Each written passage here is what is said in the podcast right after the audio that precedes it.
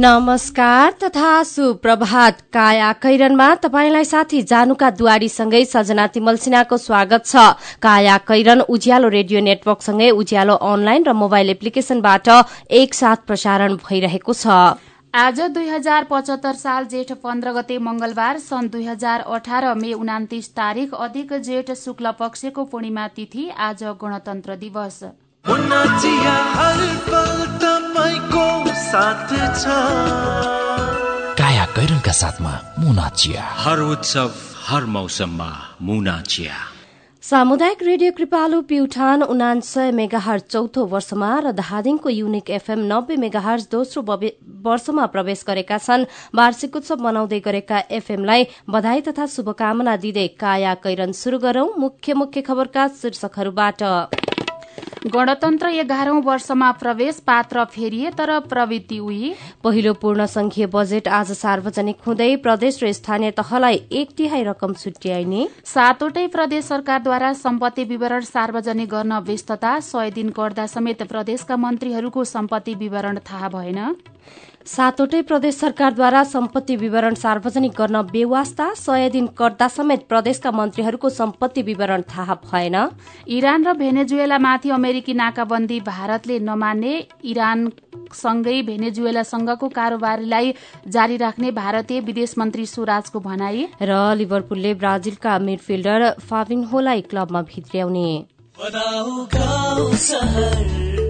झिलिमिली झिलिमिली लगाई Divya LED bulb Divya LED bulb दुई वर्षको वारेन्टीका साथ चौधवटा साधारण चिम बाल्नुभन्दा एउटा दिव्य एलइडी बल्ब बाल्नुमै बुद्धिमानी। दिव्य एलइडी बल्ब उज्यालोमा छ दम खर्च पनि कम। दिव्य एलइडी बल्ब राष्ट्रिय वाणिज्य ब्याङ्क लिमिटेडको सूचना। नेपाल राष्ट्र ब्याङ्कको निर्देशन अनुसार आ आफ्ना खाता भएका बैङ्कका शाखामा वा बैङ्कका कुनै पनि शाखामा तुरन्तै गई केवाइसी फारम भर्न बाँकी। सबै ग्राहकले दुई हजार पचहत्तर असार पन्ध्र गते भित्र केवाइसी फारम भरि बुझाइदिनु हुन ग्राहक महानुभावहरूलाई हार्दिक अनुरोध गर्दछौ। राष्ट्रिय वाणिज्य ब्याङ्क लिमिटेड तपाईँको आफ्नै ब्याङ्क। गुणस्तरमा उच्च एक पटकको प्रयोग पुस्तौ पुस्ता ढुक्का। हेटौडा सिमेन्ट उद्योगबाट उत्पादित उच्च गुणस्तरको ओपिसी शक्ति ब्रान्डको सिमेन्ट प्रयोग गरी ढुक्क हौ। सम्पर्क हेटौडा सिमेन्ट उद्योग लिमिटेड हेटौडा फोन नम्बर शून्य सन्ताउन्न चार बाह्र पाँच सय पन्चानब्बे। गणतन्त्र दिवस जेठ पन्ध्र गते मनाउने सम्बन्धमा प्रदेश नम्बर पाँच मूल समारोह समितिको प्रदेश नम्बर पाँचका बाह्रवटै जिल्लाका सबै गाउँपालिका नगरपालिका तथा जिल्ला समन्वय समितिहरूलाई निम्न अनुसारको कार्यक्रम गरी भव्य रूपमा मनाउन अनुरोध गर्दछ। सबै कार्यालय संघ संस्थाहरूले आफ्नो कार्यालय परिसरमा सरसफाई गर्ने। मैत्रीपूर्ण भलिबल वा फुटबल खेल वा अन्य कुनै खेलकुद कार्यक्रमको आयोजना गर्ने। जेठ पन्ध्र गते प्रभात फेरी कार्यक्रम आयोजना गर्ने। जेठ चौध पन्ध्र र सोह्र गते आफ्नो कार्यालय संघ संस्था र निवासमा दीपावली गर्ने। म र मेरो गणतन्त्र विषय कविता वा प्रवचन वा वक्तित्व कला कार्यक्रम सञ्चालन गर्ने। सार्वजनिक स्थानहरूमा फलफूल तथा बहु उपयोगी बिरुवाहरूको वृक्षारोपण गर्ने। जिल्ला समन्वय समितिहरू नगरपालिकाहरू गाउँपालिकाहरू स्थानीय उद्योग वाणिज्य संघहरूले वृद्धाश्रम बाल आश्रम कारागार र अस्पतालमा फलफूल वितरण गर्न अनुरोध गर्ने। गणतन्त्र दिवसमा मनाइने कार्यक्रमका बारेमा स्थानीय रेडियो पत्र पत्रिका टेलिभिजन आदिबाट प्रचार प्रसार गर्ने। डेस्टिनेसन फर क्वालिटी एडुकेसन नयाँ व्यवस्थापनद्वारा सञ्चालित यस कामना इन्टरनेसनल कलेजमा कक्षा एघारमा science management humanities law and education समूहमा अध्यापन भइरहेको बेहोरा जानकारी गराउँदछौ। विशेषताहरू। तालिम प्राप्त र अनुभवी शिक्षकबाट अध्यापन गराइने। अत्याधुनिक प्रयोगशाला र आधुनिक प्रविधिको प्रयोग। गरिब तथा जेहेन्दार विद्यार्थीहरूको लागि विशेष छात्रवृत्तिको व्यवस्था। होस्टल तथा यातायातको व्यवस्था। सम्पर्क? कामना इन्टरनेसनल कलेज सानो भर्याङ वनस्थली काठमाडौँ। फोन नम्बर शून्य एक बयालिस छयत्तर सात सय सडचालिस बयालिस त्रिहत्तर तिन सय बाइस। नेपाल बैंक लिमिटेडको अत्यन्त जरुरी सूचना। नेपाल बैंक लिमिटेडमा खाता खोली कारोबार गरिरहनु भएका ग्राहक महानुभावहरूले आफ्नो ग्राहक पहिचान विवरण केवाईसी दुई हजार पचहत्तर असार मसान्तभित्र अध्यावधिक गरिसक्नु पर्ने भएकाले हालसम्म पनि उक्त विवरण अध्यावधिक नगरेको भएमा आउँदो असार मसान्तभित्र आफ्नो खाता रहेको शाखा वा पाएक पर्ने शाखामा सम्पर्क गरी विवरण अध्यावधिक गर्न हुन अनुरोध गर्दछौ। नेपाल बैंक लिमिटेड नेपालको पहिलो बैंक काया कैरनमा अब खबरको सिलसिला। जनताको प्रतिनिधिमूलक संस्था संविधान सभाले दुई हजार पैंसठी जेठ पन्ध्र गते दुई सय चालिस वर्ष लामो राजतन्त्र सधैँका लागि विदा गर्यो। देशमा गणतन्त्र आयो वंशजका आधारमा देशमा शासन गर्ने परम्परा अन्त्य भयो। शासन मात्र होइन शासक पनि फेरिए। देशको शासन व्यवस्थाको सर्वोच्च पदमा जनताका छोराछोरी पुगे परम्परागत शक्ति सधैँका लागि विदा भएसँगै आम नागरिकको अपेक्षा थियो। अब शासक र जनता बीचको दूरी अन्त्य हुनेछ। सरकार र जनताबीच सुमधुर सम्बन्ध हुनेछ। दलहरूको कार्यशैली फेरिनेछ उनीहरू जनमुखी काममा लाग्नेछन् अनि देश आर्थिक विकास र समृद्धिको बाटोमा अघि बढ़नेछ। तर देश गणतन्त्र स्थापनाको एघार वर्षमा प्रवेश गरिरहँदा आम नागरिकका आशा र अपेक्षा निराशामा परिणत हुन थालेका छन्। शासक र शासन फेरिए पनि तिनको प्रवृत्ति फेरिएको छैन। सामन्ती राजतन्त्र अन्त्यका लागि सक्रिय राजनैतिक दल र तिनका नेताहरू देशको शासन व्यवस्था र सर्वोच्च पदमा पुगे पनि आचरण र प्रवृत्ति भने उस्तै देखिएको राजनैतिक विश्लेषक प्राध्यापक लोकराज बरालको भुछाइ छ। संवैधानिक सीमाभित्र तीनै तहको चुनाव नहुँदा लोकतान्त्रिक गणतन्त्रप्रति आम जनतामा आशंका जन्मिएको थियो अर्का विश्लेषक निलाम्बर आचार्यले भन्नुभयो।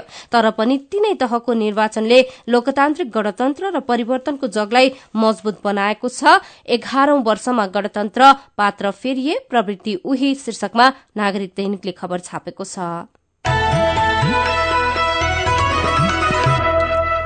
सरकारले एक तिहाई रकम प्रदेश र स्थानीय तहलाई विनियोजन गर्दै आर्थिक वर्ष दुई हजार पचहत्तर छयत्तरको बजेट आज सार्वजनिक गर्ने भएको छ। वित्तीय संघीयता पूर्ण रूपमा कार्यान्वयन हुने पहिलो वर्ष बजेटको झण्डै चार खर्ब रूपियाँ तल्लो तहका सरकारलाई हस्तान्तरण हुने भएको हो। कुल बजेटको झण्डै बाह्र प्रतिशत प्रदेश सरकारले र झण्डै सत्र प्रतिशत स्थानीय तहले अनुदानका रूपमा पाउने स्रोतको दावी छ। चालू आर्थिक वर्षमा पनि स्थानीय तहलाई सत्र प्रतिशत अनुदान दिएको थियो। संघ प्रदेश र स्थानीय तहको पूर्वाधार विकास ऊर्जा पर्यटन र कृषि क्षेत्रलाई प्राथमिकतामा राखेर अर्थमन्त्री युवराज खतेौडाले आज राष्ट्रिय सभा र प्रतिनिधि सभाको संयुक्त बैठकमा संघीय बजेट सार्वजनिक गर्दै हुनुहुन्छ। अर्थ स्रोतका अनुसार परम्परागत क्षेत्र बाहेक युवालाई रोजगारीका योजना र सबै नागरिकलाई बीमा लगायत आकर्षक कार्यक्रममा पनि बजेटमा समेटिएका छनृ।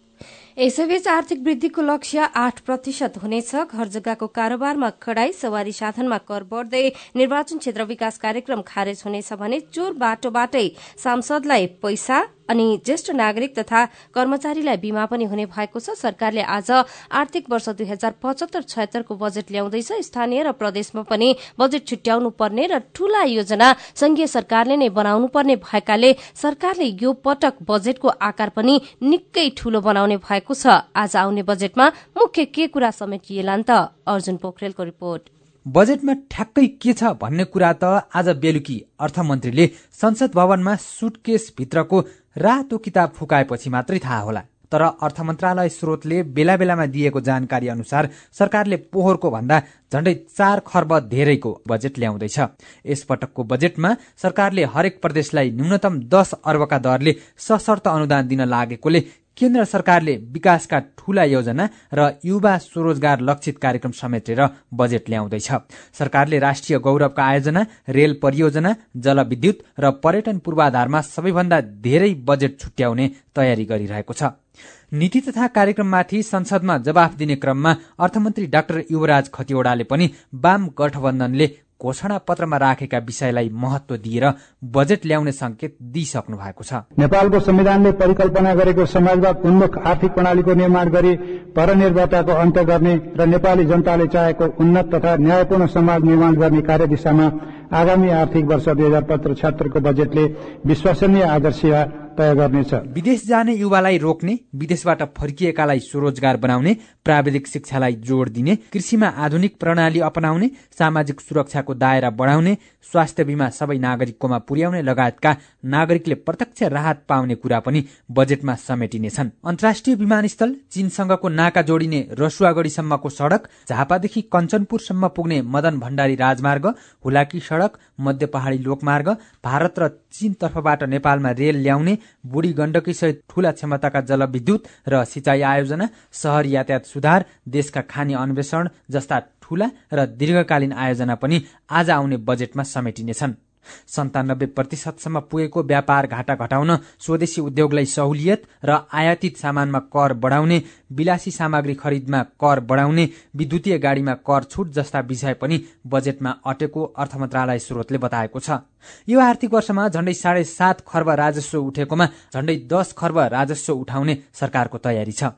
तर पूर्व अर्थमन्त्री डाक्टर रामशरण महत भने यो सरकारले एकै वर्षमा चार खर्बको हाराहारीमा राजस्व बढाउँछु भन्नु गलत भएको बताउनुहुन्छ। खालि जनतालाई बोझ मात्रै थप्ने हो भने चुहावट जहाँ भएको छ त्यसलाई नियन्त्रण गर। ठिक छ चुहावट भएको ठाउँमा नियन्त्रण गर्नु पर्यो। अहिले कर नतिरेर बसेका कर तिर्नु पर्नेले पनि इभेट गरेर बसेका भोइड गरेर बसेका छन् भने तिनीहरूलाई दायरामा ल्याउनु पर्यो। तर फेरि बोझ थप्ने काम चाहिँ गर्नु भएन। अहिले नै प्रान्तीय सरकारले बेग्लै कर भन्दैछन् स्थानीय सरकारले बेग्लै कर भन्दैछन्। त्यसमा करदातालाई बोझ थप्ने काम चाहिँ गर्नु हुँदैन। एउटै पार्टीको मात्रै सरकार भएकोले बजेट निर्माण र परिचालनमा समस्या आउने देखिन्न। त्यसैले आज आउने बजेट नागरिकले आशा गरे अनुसार नै आउँछ भन्ने धेरैलाई विश्वास लागेको छ। काया कैरनमा मेरो पनि भन्नु छ सँगै खबरको सिलसिला बाँकी नै छ। सुन्दै गर्नुहोला। टन्नै पैसो कमाइएला भनेर सयकडा छत्तिस ब्याजमा ऋण काटेर विदेश आइयो। यहाँ त झन अलपत्र। ताबाट उफ्रेको माछो भुङ्रोमा भन्थे हो रहेछ। कतिखेर विदेश पुगौला र रुखमा फलेको पैसा टिपाउला जस्तो गरी हतार हामीले नै गरे नेपालमा छँदै हामीलाई पनि सिप सिकेर मात्र विदेश जाऊ न त भन्या नि। त्यो बेला सुनेर पनि उडाइयो अब अहिले यो दुःख त्यही त। हाम्रै गाउँको धुर्बेला हेर्न सिप सिकेर आएको रहेछ। कमाइ पनि गतिलो छ। काम पनि हाम्रो जस्तो गाह्रो छैन। म र कति खुसी छ हेर त। त्यसैले विदेश जाने सोचमा हुनुहुन्छ भने खाने बस्ने सुविधा सहित सित्तैमा सिप सिक्नका लागि सुरक्षित आप्रवासन परियोजनाको फोन नम्बर अन्ठानब्बे चालिस पच्चिस बाहन्न अस्सी र अन्ठानब्बे चालिस चौबिस अस्सी चौतिसमा बिहान नौ बजेदेखि साँझ पाँच बजेसम्म सम्पर्क गर्नुहोस्। यो पटकको भेटघाटको विदाई चाहिँ कोल्ड ड्रिङ्कबाट। ल यो लिउ चिसो किन नि भोलि भेट्न आउँदैनौ?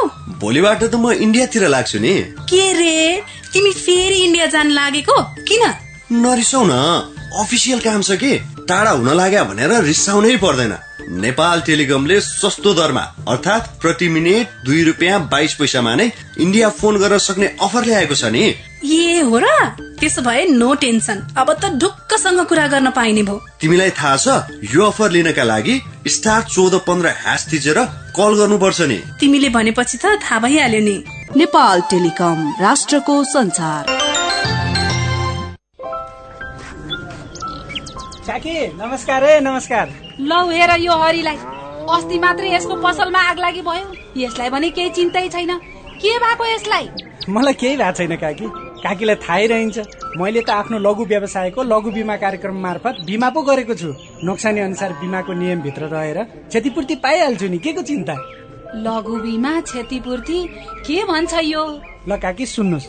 लघु बिमा भनेको मानिसहरूको दैनिक जीवन तथा जीविकोपार्जनको क्रममा आइपर्ने विभिन्न प्रकारका जोखिमहरूबाट हुने आर्थिक नोक्सानीमा क्षतिपूर्ति दिने कार्यक्रम हो। ए अनि कस्ता जोखिमहरूमा लघु बिमाले सहयोग गर्छ त?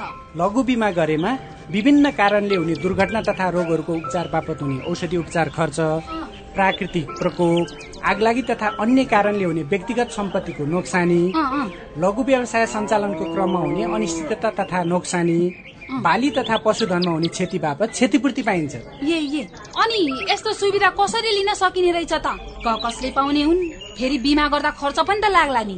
लघु वित्त कार्यक्रममा सहभागी ग्राहकहरूले स्थानीय स्तरमा सञ्चालित लघु वित्त संस्थाहरू मार्फत लघु बिमाको सेवा लिन सक्छन्। यस बिमा कार्यक्रमको बिमा शुल्क न्यून हुने भएकोले थोरै खर्चमा भविष्यमा आउन सक्ने आर्थिक जोखिमको सजिलै व्यवस्थापन गर्न सकिन्छ काकी ओहो ल गजबकै कुरो रहेछ। अब हामी सबैजनाले लघु बिमा कार्यक्रममा सहभागी भई आफ्नो र परिवारको जीवन सुरक्षित पार्नुपर्छ। ए बाबु यो कुरो त सबै गाउँलेहरूलाई भन्दै है। लघु बिमा गरौँ ढुक्क रहौँ। युके एड सक्षमको सहकार्यमा नेपाल विमत संघद्वारा जारी सन्देश।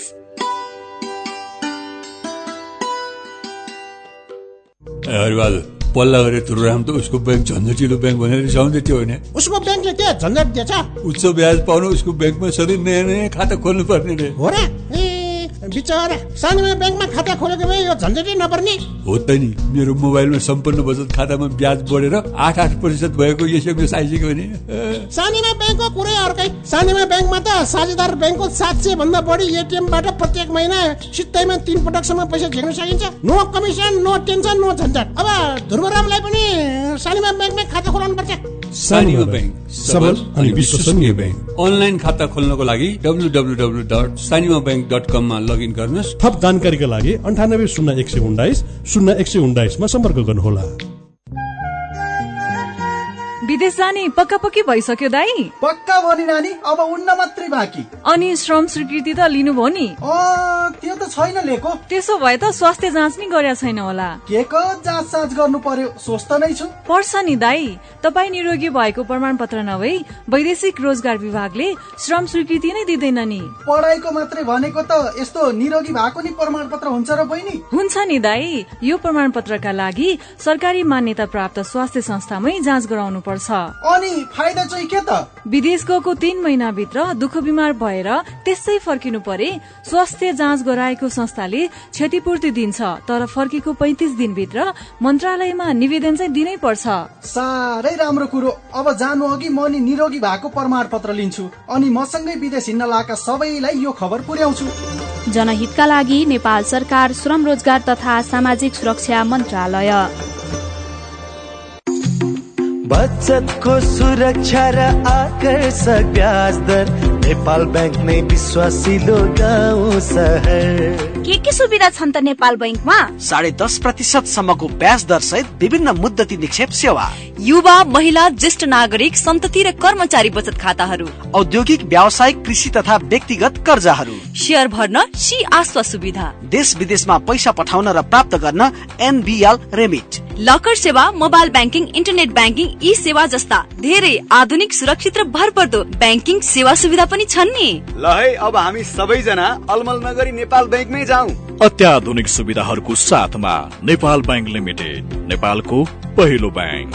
नेपाल ब्याङ्क नै विश्वासिलो गाउँ सहर।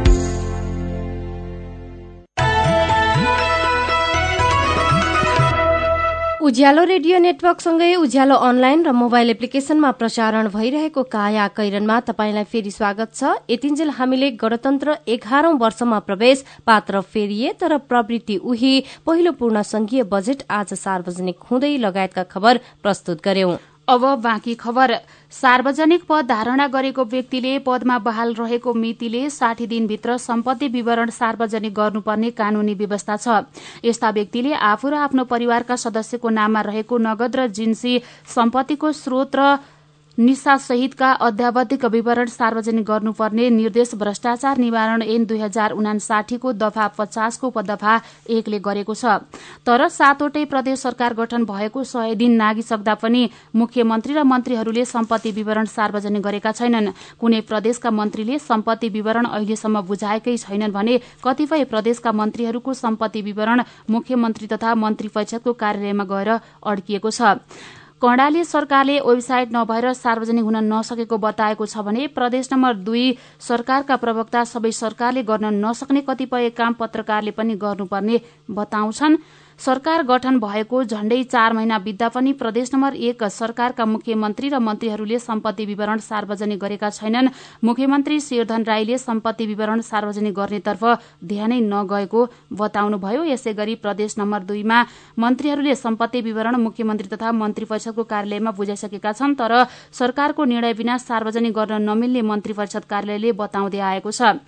यस्तै प्रदेश नम्बर चारमा मन्त्रीहरूले सम्पत्ति विवरण मुख्यमन्त्री तथा मन्त्री परिषद कार्यालयमा बुझाइसकेका छन् तर सार्वजनिक गरिएको छैन। सम्पत्ति विवरण सार्वजनिक गर्ने बताउनु भएको थियो। यस्तै प्रदेश नम्बर पाँचका मुख्यमन्त्री सहित चार मन्त्रीले सम्पत्ति विवरण मन्त्री परिषद कार्यालयमा बुझाइसकेका छन् तर दुई मन्त्रीको विवरण नआउँदा कसैको सार्वजनिक नगरिएको स्रोतले जनाएको छ। यस्तै कर्णाली प्रदेशका सबै मन्त्रीहरूको सम्पत्ति विवरण मुख्यमन्त्री तथा मन्त्री परिषदको कार्यालयमा संकलन भइसकेको छ तर प्रदेश सरकारको वेबसाइट नहुँदा विवरण सार्वजनिक गरिएको छैन भने प्रदेश नम्बर सातमा प्रदेश सरकार गठन भएको तीन महिना बित्दा पनि मन्त्रीहरूको सम्पत्ति सार्वजनिक गरिएको छैन। त्यसबारे सामान्य छलफल समेत नभएको मुख्यमन्त्री कार्यालय स्रोतले जनाएको छ। सरकारले निजामती सेवामा दल निकट ट्रेड युनियन खारेज गर्ने तयारी गरेको छ। संघीय निजामती सेवा ऐन मार्फत निजामती सेवाभित्र रहेका विभिन्न ट्रेड युनियन खारेज गर्ने प्रक्रियामा सरकार लागेको हो। संघीय निजामती सेवा ऐनको मस्यौदामा निजामती सेवामा सेवाभित्र आधिकारिक ट्रेड युनियन मात्र रहने व्यवस्था राखेर सरकारले कानून मन्त्रालयमा प्रस्ताव पठाएको छ। कानून मन्त्रालयले सहमति दिए लगत्तै त्यो मस्यौदा मन्त्री परिषदमा पेश गर्ने संघीय मामिला तथा सामान्य प्रशासन मन्त्री लालबाबु पण्डितले बताउनु भएको छ। उमेर हद अन्ठाउन्न वर्ष बनाउन प्रस्ताव गरिएको छ। निजामती सेवामा दलनिगत ट्रेड युनियन खारेजीको तयारी आधिकारिक ट्रेड युनियन मात्र रहने प्रस्ताव कानून मन्त्रालयमा शीर्षकमा नयाँ पत्रिका दैनिकले खबर छापेको छ। मेरो पनि भन्नु छ। बालकृष्ण ढुङ्गेललाई माफी दिएर रिहा गर्न लागेको बारेमा प्रयास राज खनाल लेख्नुहुन्छ। हत्यारालाई छाड्ने कानून नभएको देशमा के भन्नु के लेख्नु छ र? सरकारले सांसद विकास कोष मार्फत सांसदलाई दिन लागेको रकम भनेको चुनावमा खर्च भएको नेताको पैसा कार्यकर्ता पाल्ने रकम चुनावमा नेताले पानीसरी बगाएको पैसा उठाउने मेलो मात्र हो। सांसदले पाउने रकमबाट गाउँ समाज विकास हुँदैन। दिपेन्द्र गुरूङ सोध्नुहुन्छ बालकृष्ण ढुङ्गेललाई किन माफी दिने? न्याय कसलाई दिने कसलाई नदिने भन्ने सरकारको पेवा हो? दण्ड कानून अनुसार हुने कि पार्टी अनुसार हुने? के पीड़ित परिवार नेपाली नागरिक होइनन्? उनीहरूले न्याय कहिले पाउने? देवेन्द्र खड्का लेख्नुहुन्छ नेपालमा यति धेरै बेरोजगार बढ़्यो कि खाड़ीमा गएका युवाले भनेको यो कुरा सत्य बनेको छ। नेपालको शिक्षाको डिग्री र खाड़ी पचास डिग्री बराबर छ। यसलाई कसरी हटाउने सरकार? हामीले यस्तो समस्या कहिलेसम्म भोग्नु पर्ने हो? नेपाल टेलिकमको सुविधाका बारेमा श्याम खड्काको टिप्पणी छ। नेपाल टेलिकमको फोर जी सिम अपडेट गर्न गएको टेलिकमका कर्मचारीले नै फोर जी सिम नलेऊ भाइ यसले सबै पैसा एकैपटकमा सकाउँछ भनेर निरुत्साहित पारे। कर्मचारीको यस्तै व्यवहारले टेलिकमको फोर जी सेवा अनि अन्य सेवा विस्तार गर्नमा सहयोग गर्छ र विचारका लागि तपाईँलाई धन्यवाद। मेरो पनि भन्नु छ। मेरो पनि भन्नु छ प्रस्तुत गर्दै हुनुहुन्थ्यो साथीहरू मोहन पौडेल र सञ्जिता देवकोटा। तपाईँ अहिले सुन्दै हुनुहुन्छ काया कैरन।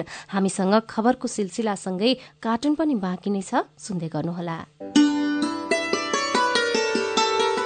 केन्द्रीय पशु क्वारेन्टाइन कार्यालयको अनुरोध। बर्ड फ्लू लगायत संक्रामक रोगहरू आफ्नो फर्ममा भित्रन र फैलन नदिन निम्न अनुसारको व्यवस्था कड़ाईका साथ पालना गरी सहयोग गरिदिनु हुन अनुरोध छ। बर्ड फ्लू संक्रमित देशहरूबाट प्रतिबन्धित वस्तुहरू आयात नगरौं। ह्याचरी फर्म तथा कृषकहरूले आफ्नो उत्पादन परिसरमा जैविक सुरक्षाका उपायहरू अवलम्बन गरौं। देशभित्र उत्पादन भएका पशुपन्छी पशुजन्य पदार्थ तथा पशु उत्पादन सामग्री एक जिल्लाबाट अर्को जिल्लामा ओसार पसार गर्दा अनिवार्य रूपमा उत्पत्तिको प्रमाण पत्र र दर्तावाला पशु चिकित्सकबाट जारी गरिएको स्वास्थ्य प्रमाण पत्र अनिवार्य रूपमा साथमा राखौं। कुनै स्थानमा धेरै पन्छीहरूको अपरझट वा अस्वाभाविक मृत्यु भएमा नजिकको जिल्ला पशु सेवा कार्यालय वा पशु सेवा विभाग अन्तर्गतका निकायहरूमा तुरन्त जानकारी गराइदिनु हुन केन्द्रीय पशु क्वारेन्टाइन कार्यालय हार्दिक अनुरोध गर्दछ।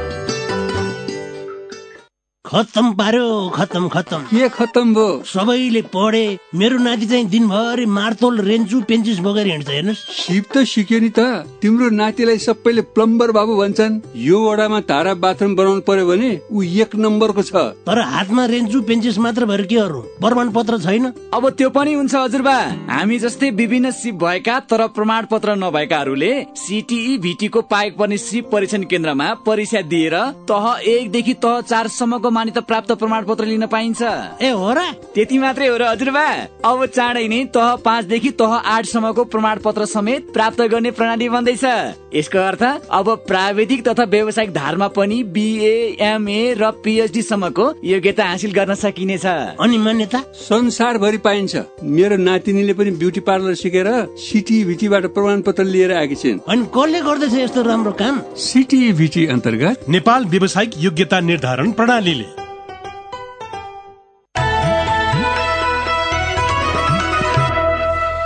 सीधा कुरा प्रष्ट विचार काठमाडौँमा नब्बे mega hertz Ujyaalo radio network मार्फत देशभरिका विभिन्न एफएम स्टेशन तथा उज्यालो अनलाइन र मोबाइल एप्लिकेशनमा प्रसारण भइरहेको काया कैरनमा तपाईंलाई फेरि स्वागत छ। अब बाँकी खबर। अब त अति भो महिनावारीका सबै सीमा तोडौं भन्ने नाराका साथ नेपालमा पहिलो पटक मनाइएको राष्ट्रिय मर्यादित महिनावारी दिवसमा विशिष्ट अतिथि चार मन्त्री सामु दैलेकी किशोरी विमला कार्कीले छाउगोठमा रात बिताउनु पर्दाको वेदना पोख्नुभयो चार वर्ष यता महिनावारी भएका बेला एकान्त गोठमा बस्दै आएकी सोह्र वर्षीय कार्कीले निवेदन गर्नुभयो सात दिनभित्र छाउगोठमै बस्नु पर्दा सर्पले डस्छ कि बाहिरका व्यक्ति आएर केही गर्ने हुन् भन्ने डर लागिरहन्छ। युनिसेफले दुई वर्ष अघि पन्ध्र हजार महिलामा गरेको अध्ययनमा नेपालमा एकहत्तर प्रतिशत महिला तथा किशोरी महिनावारीको समयमा घर बाहिर बस्ने गरेको पाइएको छ। स्कूल गएका बेला महिनावारी भयो भने पढ़ाई बीचमै छाडेर घर फर्कनु पर्ने बाध्यता छ।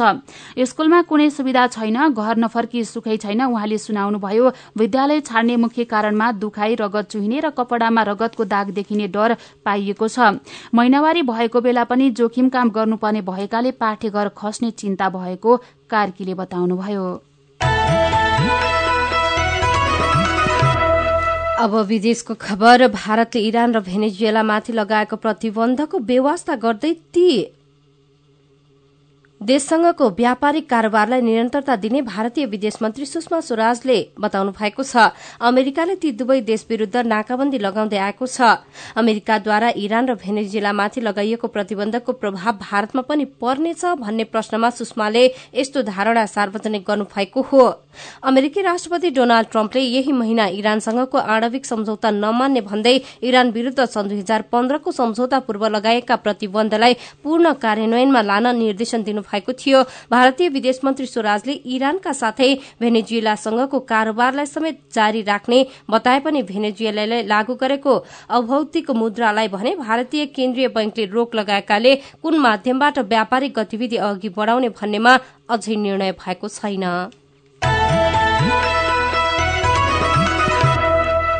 अब खेल खबर लिभरपुलले ब्राजिलका मिडफिल्डर फाबिनोलाई क्लबमा भित्र्याउने भएको छ। मोनाकोबाट खेलिरहेका चौविस वर्षीय फाबिनो तीन करोड़ नब्बे लाख पाउण्ड पारिश्रमिक पाउने गरी लिभरपुलमा अनुबन्ध हुने बीबीसीले जनाएको छ।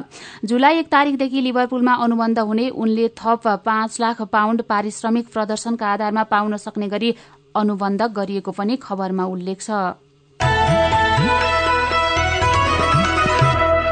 काया अब केही खबर संक्षेपमा दाङको शान्तिनगर गाउँपालिकाका दुईवटामा फैलिएको झाडा पखला हिजोदेखि नियन्त्रणमा आउन थालेको छ। प्रदूषित पानीले रोग फैलाएकाले अस्ति साँझदेखि नै यस्तो धाराको पानी बन्द गरिएको थियो। हिजो पखलाका बिरामी घटेका छन्। तीन सय तेइस जनाको उपचार गरिएको गाउँपालिकाका स्वास्थ्य शाखा प्रमुख हरिपुनले जानकारी दिनुभएको छ। संघीय समाजवादी फोरम नेपाल केपी ओली नेतृत्वको सरकारमा सहभागी हुने भएको छ। नेपाल कम्युनिष्ट पार्टीसँग हिजो बिहान दुई बुधे सहमति भएपछि फोरमलाई सरकारमा जान बाटो खुलेको हो। फोरमले सरकारमा सहभागी हुने निर्णय भने चार महिना पहिले नै गरेको थियो।